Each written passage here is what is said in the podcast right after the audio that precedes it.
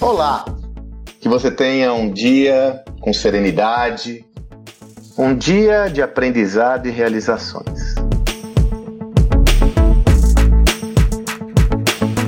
Hoje é o dia da minha newsletter semanal. Se você está me acompanhando aí pela primeira vez, semanalmente eu escolho um tema e desenvolvo esse tema em profundidade. Esse tema se transforma num texto que você pode ter acesso, se você está me ouvindo em podcast ou no Telegram, na descrição desse áudio eu compartilho o texto, ou então se você desejar, você pode receber por e-mail. É só se inscrever lá no meu Instagram, você receberá esse texto toda semana. O texto dessa semana é justamente meu último texto antes do Natal. Então eu estou profundamente contagiado e contaminado com o espírito natalino. Como não poderia ser diferente, eu trago essa reflexão para nossa vida. Eu trago essa reflexão para o seu papel como indivíduo, como líder, como profissional, mas como nós podemos utilizar ou o que tem a ver esse espírito natalino com a nossa vida? E eu, quando eu estava produzindo esse texto, eu me recordei de dois fatos que aconteceram quase que concomitantes em minha vida. Eu dava aula na Fundação Dom Cabral, num programa muito interessante chamado PAEX,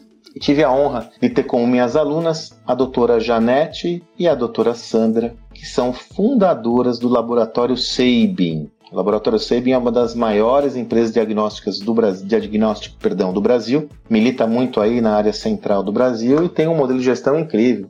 Foram, são todo, tô quase todo ano premiadas como a melhor empresa para se trabalhar, enfim. E quando eu estive com elas, elas foram minhas alunas, eu fiquei muito impressionado, porque isso faz mais de 20 anos, então o Sabin era muito pequenininho, mas eu senti um olhar diferente para aquelas empreendedoras. E eu fui perguntar para a doutora Janete, para a doutora, puxa, que legal esse seu modelo de gestão, né? E ela me falou o seguinte, Sandro, o nosso modelo de gestão é baseado no amor.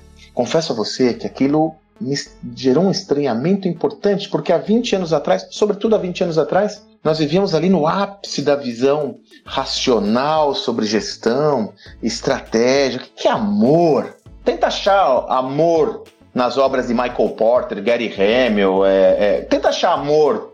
Você não acha. Aí eu fui pesquisar e conheci melhor aquele projeto e pude entender claramente que por trás daquele enunciado estava uma filosofia que até hoje permeia as relações nessa organização. E é uma organização que cresceu demais, é uma organização virtuosa, é uma organização que tem conseguido atingir seus objetivos, tendo um modelo de gestão baseado no amor.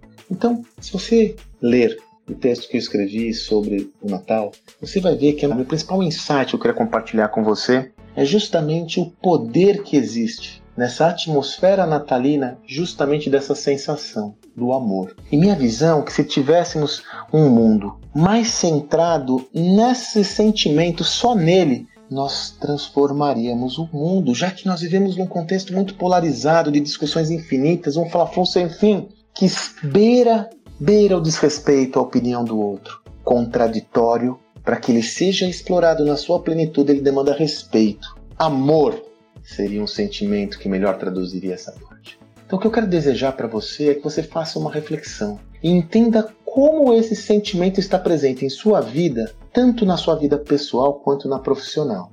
Eu lhe garanto que ao tratar essa temática, que por mais romantizada que ela pode parecer, ela vai ser capaz de gerar resultados sustentáveis, mas mais do que isso, contribuir para o fortalecimento do seu legado, daquela pegada, da identidade que você quer deixar no mundo. Se você me acompanha aqui nos meus áudios, nos falaremos até o Natal. Mas eu já lhe adianto uma, uma preparação, um warm-up. Reflita sobre qual papel que o amor tem em sua vida. Pode parecer muito romântica essa visão, mas eu lhe digo, se trata de uma visão sustentável, uma visão crível e transformadora. Reflita sobre isso. Você tenha um excelente dia e até amanhã.